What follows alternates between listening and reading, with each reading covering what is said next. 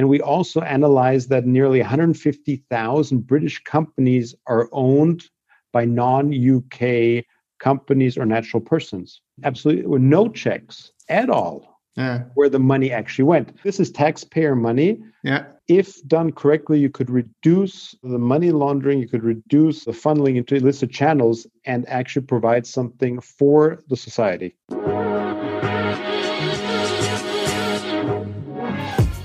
Banking, der Podcast aus der Mitte der Fin, Tech und Payment Branche. Mit eurem Host Kilian Thalhammer. Herzlich willkommen zum Payment und Banking Podcast, der Fintech Podcast mit unserem Partner Company. Wir würden gerne darüber sprechen, was Company alles so macht und wie sie sich am Markt positioniert haben. Dabei haben wir den Russell zu Gast. Ich würde direkt auf Englisch switchen. Hi Russell, welcome to the podcast.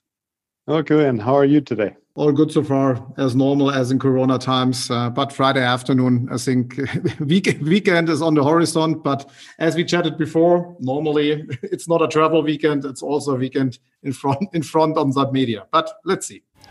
Der erste Eindruck zählt, auch bei ihren Kunden. Deshalb hat die Solaris Bank Bankident entwickelt. Das schnelle, sichere und komplett digitale KYC-Verfahren. Keine Warteschleifen, keine Öffnungszeiten Einfach identifizieren via Bankkonto. Ein skalierbares Onboarding, das Ihre Conversion Rate deutlich steigert. Alles unter Einhaltung des GWG. Erfahren Sie mehr unter www.solarisbank.de. Russell, do you do you want to start a little bit with a short intro about yourself, and then then in the second round also a little bit background about company? Yeah, happy to do that. So, my name is Russell Perry. I'm the founder and, and CEO of Company. Uh, my background uh, is in telecommunications, mobile, but also payment and, and gambling, of all things. Mm-hmm. And uh, for the first time, my background of European law and telecoms uh, and engineering comes together with Company. And uh, Company is a, a uh, RegTech platform, so regulatory technology platform. And we're focusing on a very specific part when it comes to anti money laundering regulation. And uh, in the AML uh, field, you know, we we've seen a lot of KYC, so know your customer, uh, tied to identifying the people that want to open up a bank account, for example, and going through all of the sanctions and, and all the verifications. And our approach is uh, to verify companies entities, which is called Business KYC or KYB. So we're focusing on the verification of companies worldwide and the people behind it, like managing directors and officers, but also the shareholders. And we've taken a quite unique approach uh, because it's all about data. Is mm-hmm. the data that you're using uh, trusted, uh, or is it good data? and uh, what are the regu- what are the regulatory requirements for the data side and uh, we're focusing with our business KYC uh, services on the onboarding you know, of companies, also ongoing monitoring and uh, additional services specifically for cross-border payments. So this is one of our new product lines that we just launched a while ago. As we both are really, really long in the payment and the fintech space, I think we both know what KYC, KYB is is is about. But maybe for our listeners, what what exactly does KYC, KYB mean, and what major use cases are you are you tackling with that? When we talk about uh, KYC or Know Your Customer or KYB, Know Your Business, it's about uh, knowing who you're dealing with, who are your customers, and also verifying them, right? And when we talk about uh, business KYC, it's about this verification of a company. Does it actually exist, right? And you have a list uh, specifically under anti-money laundering regulation to uh, verify not just to onboard uh, a company as a client but also to do all these checks which is like a kyc checklist. So you verify typically the name of the company the register number. Does the company exist in that jurisdiction? Then uh, who is allowed to represent the company? Who has signatory rights? And you have this whole checklist which is important because uh, on one hand you have regulation, but on the other hand, it's also about a risk assessment in the financial industry or payment service providers uh, say, do I want to do business mm. with this company? So that means that the, the trigger to do a KYC or a KYB is on the one side regulatory. Regulatory could be from a from a financial point of view that the financial regulators say, "Hey, dear company, you have to do it." Uh, so there is no choice.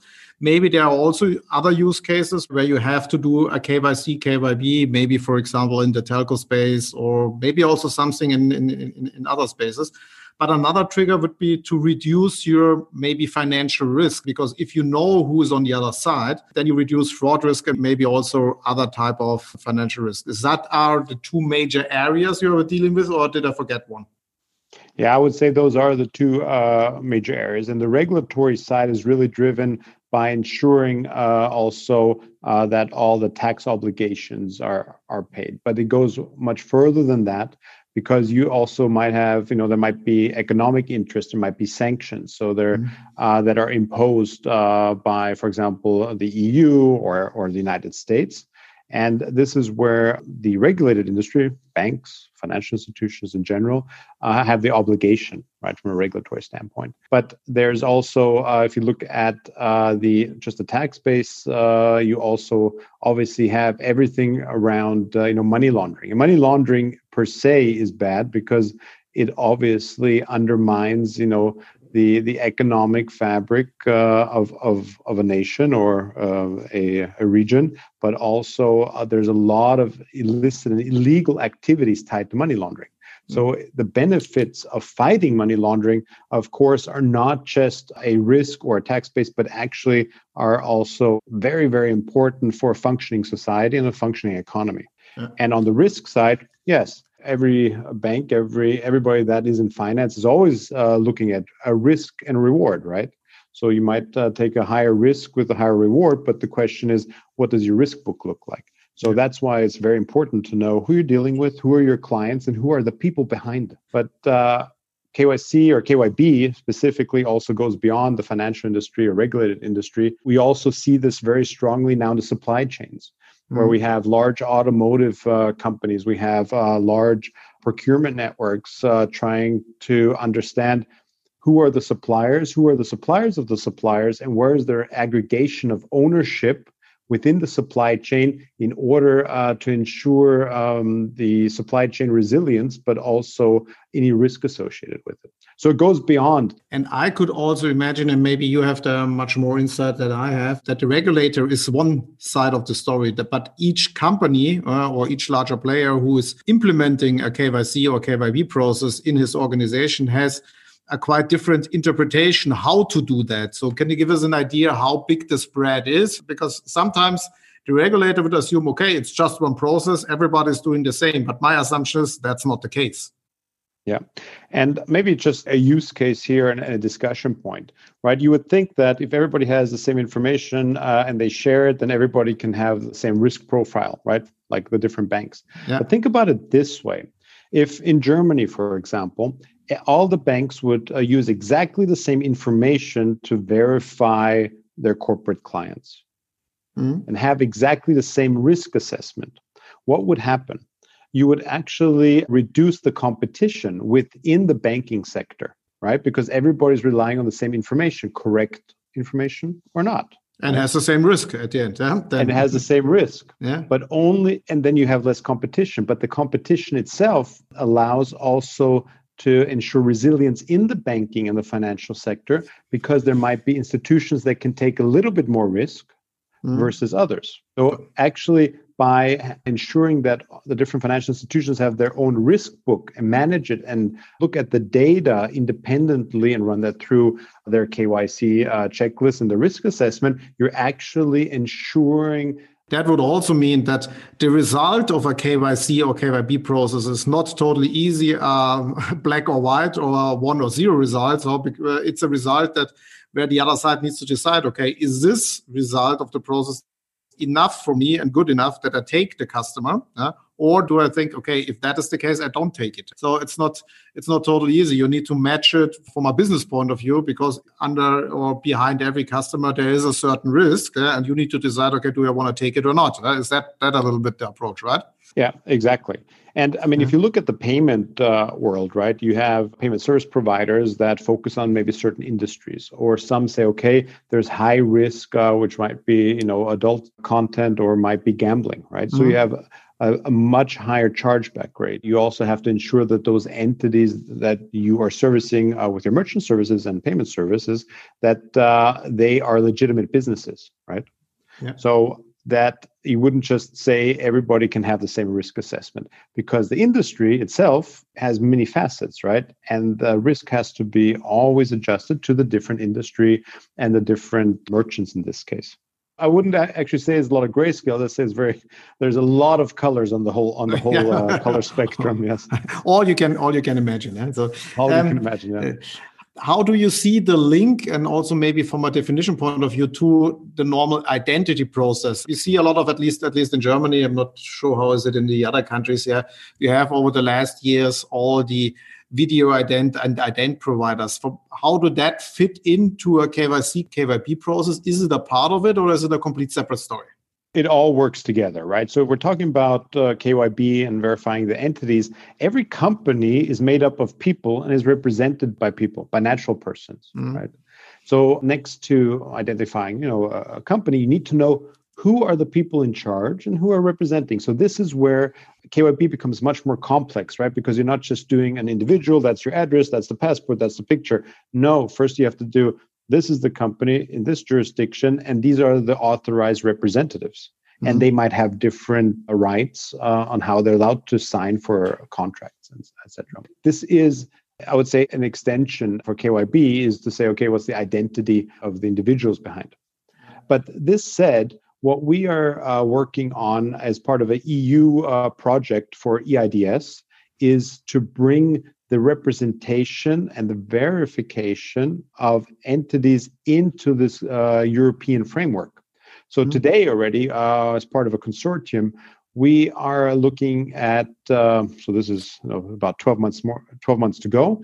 Um, how the eIDAS framework allows the representative of a company to represent the legal entity officially with all the rights that is tied to it and make sure that all the documents, all the filings from commercial registers, tax authorities are pulled in at the same time.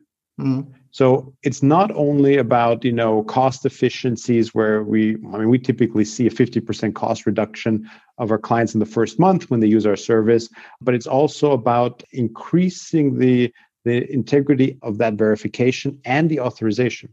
And eIDAS obviously is a framework, right? Mm-hmm. So in every country in Europe, there's a little different way of how we do things and what's accepted and what not, but the framework is clear. On and uh, we are also now seeing the interoperability between uh, the EU member states, and that is a significant change to other economic areas where we are setting a standard as the European Union to uh, have much more efficient verification and bring the identity of companies also into this framework. You mentioned in the beginning, and this is uh, at the end obvious, that data is an important, really, really important piece of your value proposition. It's at the end, next to tech, also a data play. How do you see the status of the general availability and accessibility of data that you need for your services? How, how is that? How different is it from maybe industry to industry, if that is the case, or region to region? Can you give us some insights? And it really is about data. So if we look at the trends right now in the sector that we are active in and in anti-money laundering, right, regulation, data is becoming or is actually is the main requirement because you have to make sure you can trust the data and who has the authority to also enforce that the data is correct, right? Today, you know, we, we cover about 200 countries and jurisdictions. We operate our own network uh, connecting to commercial registers, financial authorities, but also tax authorities. And every country is a little bit different. Every jurisdiction, the data sets are a little bit different. There's you know it's grown historically uh, also which information is made available in every jurisdiction. But there, we've been able to baseline it, and we also see that there are international standards uh, emerging to what what information of a company has to be available and how is it inter, you know and then building on interoperability. It's really very very fragmented today. There is also a gap when it comes to how the data can be used, right? Because having it available is one thing making it consumable as i call it so it can be integrated into an erp system or a customer lifecycle management system or a core banking system or a banking as a service platform are two different things right we we see this trend right now that driven by regulation that there is a move to this what we call primary source. Mm-hmm. Primary source data. That means it comes from a source which has very high veracity, and that is typically a commercial register, a government register, right? Because there are rules, there's laws, uh, and there's also liability. So, me as a managing director, I'm liable for the information that I uh, file for for company in the commercial register. Yeah. That changes because the static data model, where you have a lot of business information, does not fulfill the requirements for anti-money laundering anymore. Yeah. And if you oh, and you want to use data that is fresh, that's available now, and this trend obviously is on one hand a burden of compliance, so trying to fulfill that, but at the same time, if you move to dynamic data, to information that is available at the time that you you're conducting your business, those clients also have a competitive advantage. That would mean, as far as I understand it, is that your your value proposition is to make this data, as I said, it consumable and accessible. That does not mean that you are generating or storing or having your own data. It's really tech platform approach and not not data approach. Is that right, or is it also not so black and white? Yes, that, that is correct. So we, we do not we're not a database of companies. Mm. So we operate our own network. We've spent five, almost six years investing on building infrastructure and connecting to all these government sources worldwide. And now we're in the phase where we can build applications on top. Mm-hmm. But through you know the API, we have some really great partners who are building some really top applications in-house on top of our platform specifically for their use case, uh, for their internal risk systems, for their internal verification systems. So that means both models are at the end possible that you said, okay, here's my API and, and do whatever you think is the right way to use the API. That's one approach. The other approach is that you're saying, okay, you're building your own processes in using your API, but you can say, okay, here's my more or less standard KYC, KYB for use case uh, XYZ, and then somebody can can really use the application. So you, you're going both ways, right? Yeah, we're, going both ways. We're, we're, trying to make it as simple as possible, obviously, but also uh, provide additional features and, and services. Mm-hmm. Um, one thing that we've been working on for many years, and there's going to be a commercial launch, we're coming out of pilot here very soon, is the UBO discovery. And when mm-hmm. we talk about UBO, that's the ultimate beneficial owner or in German, the wirtschaftliche Berechtigte. So, a, good is, a good German word. Yeah. a good German word. I thought I'll throw that in. Um, yes. Um, but it's about who has the ultimate control of a company or is the benefactor, right? Yeah. Uh, this information is it's all about shareholder information and uh, and and so forth. And we've we've now uh, added on our own uh, tech stack our artificial intelligence uh, engine to not only extract the data, but also identify mm. and then build cross border which companies connected to which company cross border, and that in real time based on the primary source data. Yeah. And also yeah. here, there's different applications. We're, so we're also saying, okay, we have an application, but you as a, a tier one global bank, maybe you have your own application and we can feed right into that. And then you're adding value to existing application, or maybe for another bank who said, okay, I want to give the complete uh, UBO identification to company, then you have it end, end to end and, and providing just the result. Huh? Yeah, almost. Mm-hmm. So we would not identify uh, handle the whole identification because mm-hmm. the financial institution, the bank has to do that themselves. But we provide all the data and the logic so they can assess it in house. Yeah. And I would imagine, and also from, from my experience, when we when we talk about these use case UBO discovery, you can end up in quite complex setups. Yeah, if you have, especially in the KYB topic, yeah, because your UBO is a KYB topic, not a KYC thing. It's the company of the company of the company, and then you're coming into a situation where a company is located in country A, then the shareholder of this company is country B, country C, country D. This must become much more complex. And how do you see that? Because that would mean you need at least a lot of data sources in a lot of countries all around the world because companies can be founded everywhere, right? Exactly. And, and that's why we spent the time and, and uh, also the, the resources to build our own uh, network. So, I mean, today, like I said, we connect to about 200 government sources uh, worldwide. And we also operate a, a network, so with the infrastructure with more than 100 POPs worldwide so we can access this information in real time.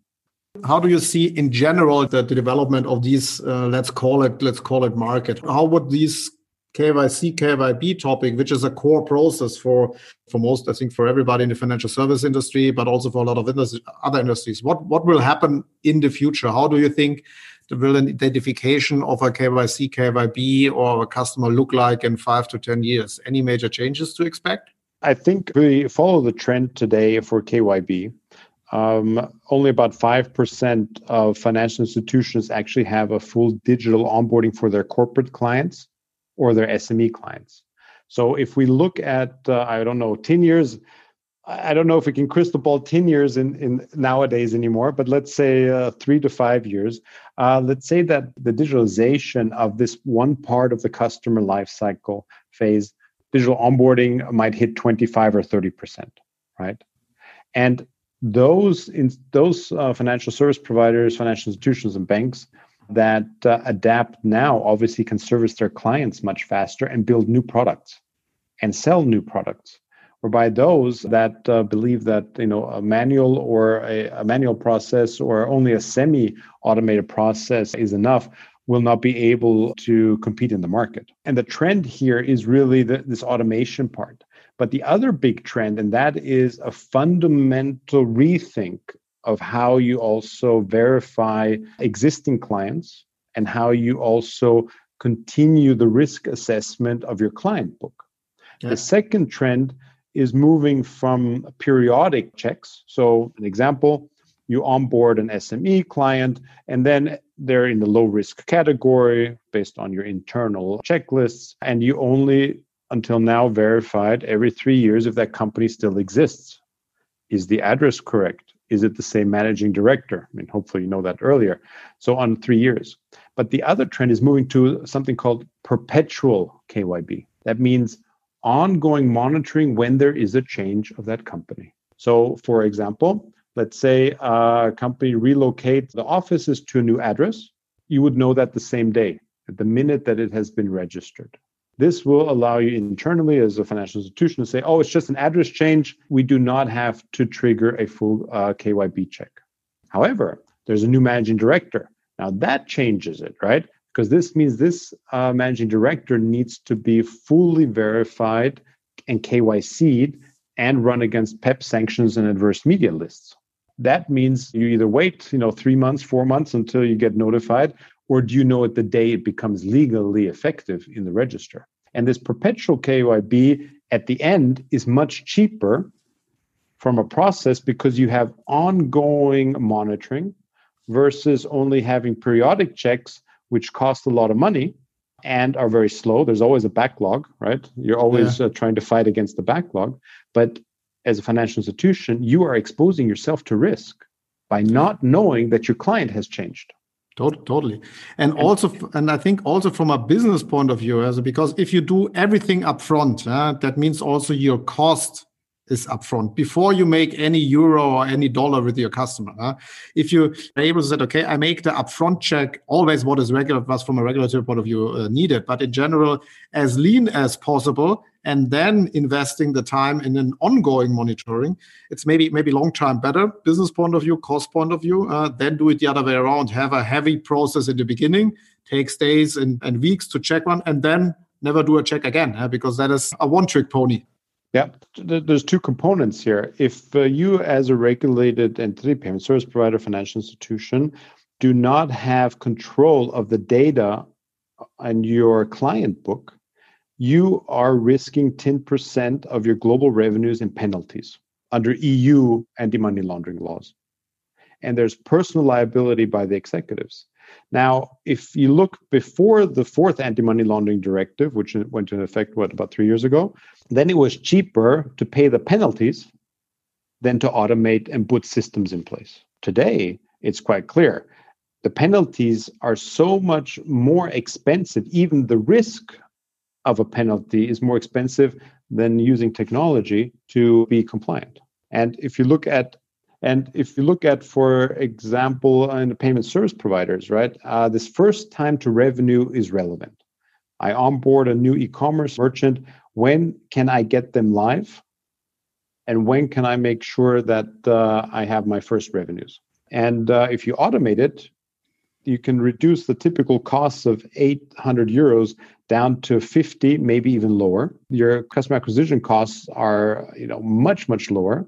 Yeah. at the mm-hmm. same time onboarding average from six weeks is reduced to same day for sme clients. Totally. think about that. First time to revenue same day versus six weeks from now yeah, especially in the SME phase where you, where you need yeah. to onboard normally a lot of clients. Uh, each client did not much the revenue, but the, the total portfolio make the revenue for in, exactly. in that context. So we're not talking about onboarding uh, blue chips. Uh, for blue chips, the, the efficiency maybe is not so important because you normally make a lot of money with blue chips. But if you onboard yeah. the smaller ones, you cannot predict how much money you make, and it's always per customer a limited amount.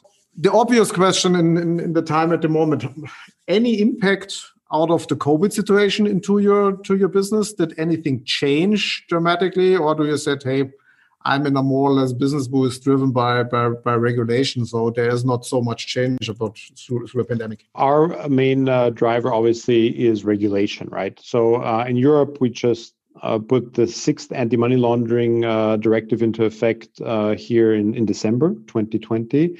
And in the US, the United States is catching up with European anti-money laundering regulation quicker than expected. So in the last, I think, eight weeks, three new laws have been passed uh, to fight and to combat money laundering. So we're resilient when it when it comes uh, to that, uh, when it comes to the economic changes. Okay. However, under COVID, we've had some impact, obviously. But we identified two things here. One was digitalization uh, and budget for digitalization uh, has become available much quicker than we had previously experienced. And the second part uh, is that the contracts of you know three year, four year, five year contracts are now reduced to maybe two years. So there's uh, a little bit of a of a shorter view but at the same time, from the contractual situation, uh, it doesn't fundamentally change uh, anything for us. Alone last year, we grew our business, and at the same time, our sales portfolio has grown uh, nearly eight times. So okay. our our sales sorry, our sales pipeline has grown eight times last year, uh, which was higher than we had expected. Yeah, that means at the end, as in a lot of different industries, COVID is speeding up digitalization. That helps you because your pitch is make that process as digital as possible. Uh, that means also a lot of players are investing in that field and using your service. That is that is the link that this trend is now much much faster than before. I would I would guess. Um, from your market, from your as company, which markets are you? You're saying, okay, you have data sources from 200 countries, but that does not mean that you are servicing 200 countries. So how do you, how is that link? Is it mainly Europe? Is it global? Is it a specific market? And why is this specific market? No, that, that, that's correct. So one is our, our, our coverage, right, as we call it. And the other one is in what countries are our clients. We have clients now in four continents, from North America to Europe, Asia, and also Australia. So we are already offering a global service to a, a, global customer base today. If we look at all of the individual clients, including some of the smaller accounts, not just the global accounts, uh, then we service customers in about 100 countries today. Where do you see the biggest demand? Uh, is there is are there big differences from that region where I said, okay, hey, this region is really is scaling up, and other regions is maybe not so important? Is there anything you can you can tell us? Well, in Europe, uh, including UK still, uh, but the European Union plus UK is really uh, where the strongest demand is, driven by regulation and driven by early regulation for anti money laundering. And that is followed with about a two year delay uh, in the economic hubs in the APAC region. Mm. And uh, now, uh, with the new laws in, in the United States, we see uh, an acceleration to catch up with EU regulation. So there was about, I would say, a five year gap. Mm. And now I think uh, that's going to be reduced to two years or even less if you look at the new laws that have gone into place. So for us, the, the US market obviously is, is very interesting because uh, this is also where we've uh, pretty much doubled our sales pipeline in the last three months. When it comes to regulation and regulation driven business normally europe is, is some years ahead from the from the us you don't have so much businesses where you can say okay us needs to catch up but i think at least this is an area where, where, where we have that situation i fully agree yes and uh, the the irony also is that a lot of the anti-money laundering regulation was really also driven by the uk so it was not the EU burden of regulation. it was actually initiated by the member who left us. Yeah, so that's uh, let let's see what happens what happens in the in the future. Can you tell us a little bit more about the history of of Kompany? What was the driver for you to say, "Hey, uh, I need to found a company there"? There's so much market. Was there a specific thing, or was there any in the background? And what was your story over over the first years of uh, Kompany? Well, I think it was an accumulation, right, uh, of experiences working internationally in more than 40 countries. And uh, I got burned a few times on contracts because we couldn't verify the companies we were sitting at the table with to sign a contract. And some, some contracts went sour. And back in uh, 2012, uh, Peter Bainbridge, Clayton, and myself, we founded the company together, the CTO. And we've been working together for, I guess, over 20 years now, right? Uh, while I was at bwin, the big gambling company, he was working for UK Companies House. UK Companies House is the commercial register of the mm. United Kingdom. The, and the there he was the Handelsregister, um, to have the, the, the, the British Handelsregister, yeah, yeah. Handelsregister. There he was the, the chief enterprise architect uh, when they were moving from the legacy systems to their new system. So we were sitting together at a project down in South Africa, uh, which we had just completed, and we said, "Well, what's next?" And I said, "Well, you know, I've always been thinking about why can we? Why is it so difficult to know who you're dealing with?" And he said, "Well, you know, if we look at the commercial register world, you know, this is what's happening." and then we did a little bit of a, a, deep dive on regulation and you know where's the anti-money laundering regulation going and we said well why don't we provide a simple platform to search and verify companies worldwide? And that's really how the idea was born. And uh, just a few months later, we set up Kompany, found the name uh, that we thought reflects exactly what we do. It's about companies. It's about you know international information about uh, about businesses, and uh, we set that up in 2012. And I often get the question, why in Austria? Right? Why not in the Silicon Valley? Why not in, I don't know, uh, Singapore or Hong Kong or, or, or, UK for that matter?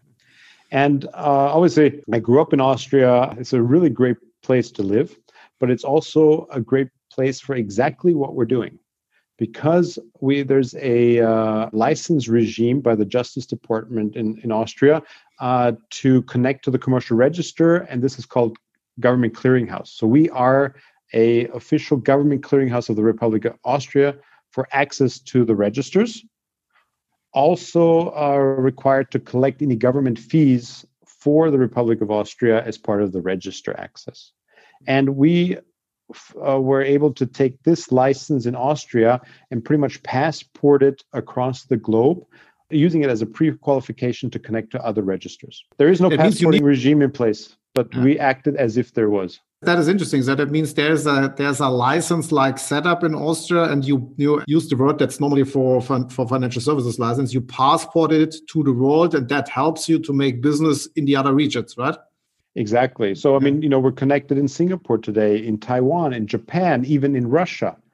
We are connected directly and live to the commercial registers. Yeah. And this would have not been possible in any other European country it would have also not been uh, possible in the United States because this regulatory regime or this license regime does not exist. There's one other point that came a little bit later with GDPR, so DSGVO. Mm-hmm. mm-hmm. Um, the Austria is, you know, is a more GDPR friendly jurisdiction where you are advised before you're you are penalized.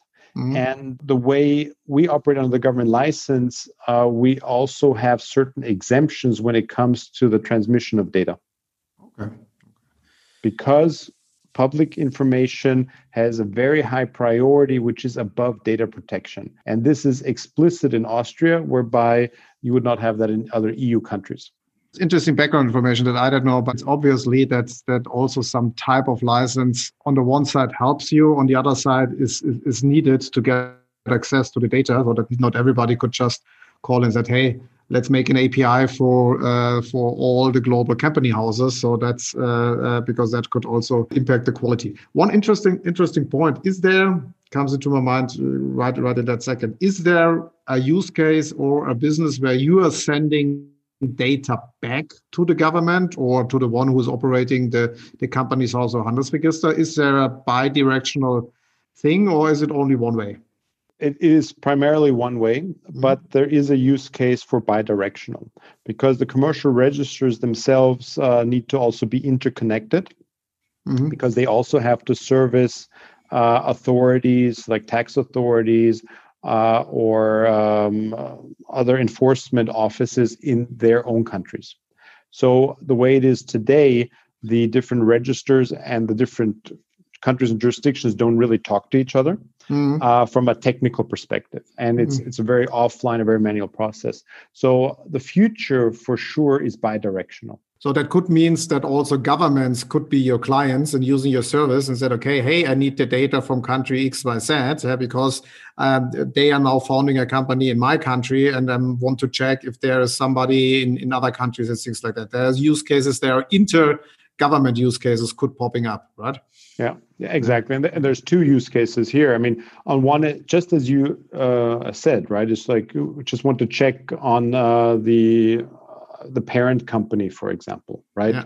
But at the same time, this actually also supports business. Yeah. If you know, sometimes you have to prove, you know, this is the parent company, this is how it's set up if this service is also accessible by the government agencies it's going to help business also con- to conduct business quicker because you don't always have you know a full stop until you uh, fulfill the re- request by the government authority if we look at uh, the ultimate beneficial owner uh, world as i call it mm-hmm. um, today like we have the transparenzregister in, in germany or yeah. the wirtschaftliche eigentümerregister in, in austria or uh, in other countries, the UBO register. This is all uh, based on filings by uh, the companies. They have to say, okay, this is my UBO. Yeah. Okay, and they file it in the Transparenzregister, for example. Or maybe not. Huh? Or maybe not. Or, or maybe not. Yeah, I mean, in Austria we have a 95% filing rate, or even higher, and in Germany I think we have a 10% filing rate. Yeah. Uh, that might be new numbers, but that's the last numbers I have. Yeah. But this filing only goes to, I would say, uh, logically the borders, mm. right? So the verification of the UBO outside of Germany, for example, is not checked at all. Yeah, it would make sense also for the UBO register, whoever also maintains that for the government, to also check across the border to verify.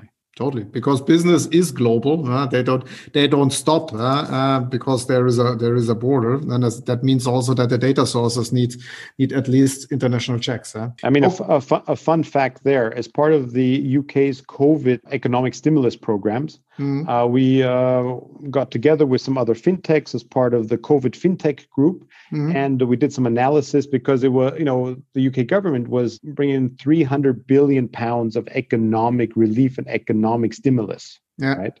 The checks were not really well done, uh, and onboarding mainly manual. And um, you know, there's a lot of there's been a lot of data gaps. Mm-hmm. Uh, we identified that very early together uh, with our group, with the the COVID uh, fintech group, and we also analyzed that nearly 150,000 British companies are owned by non-UK companies or natural persons, and there is absolutely no checks at all yeah. where the money actually went. So if you read the latest news uh, from the UK's Treasury, they are worried that 20 billion pounds have gone into illicit channels.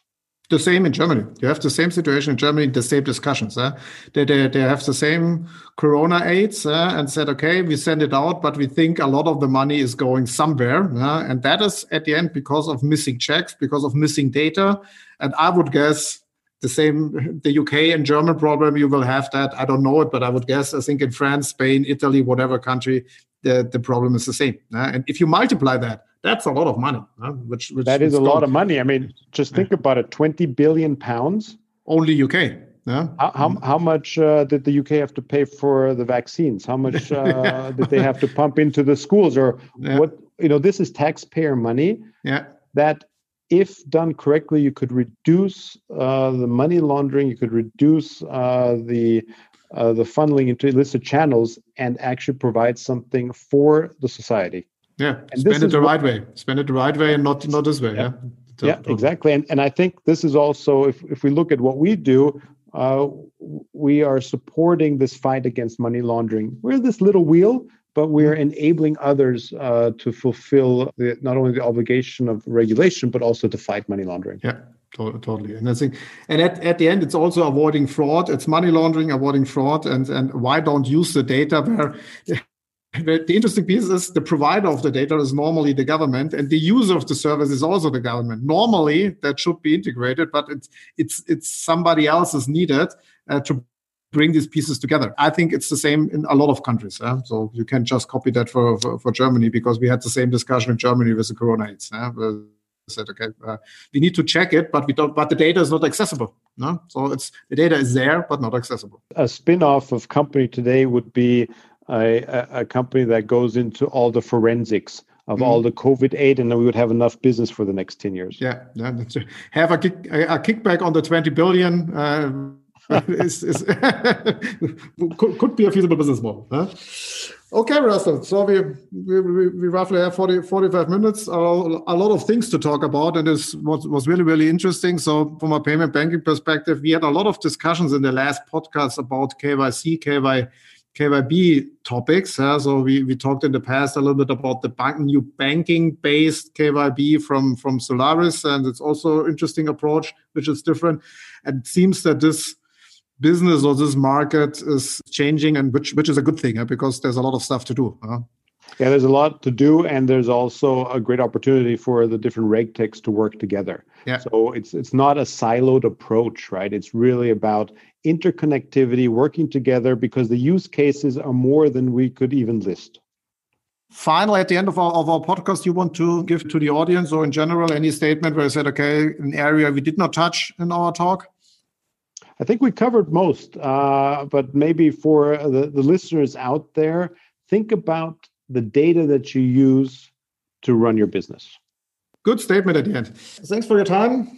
Greetings to Austria, Russell. And yeah, so let's see how the market is evolving over the next weeks, months, and years. We shall report. Well, thank you so much uh, also uh, for the invitation and uh, hope you have a great weekend.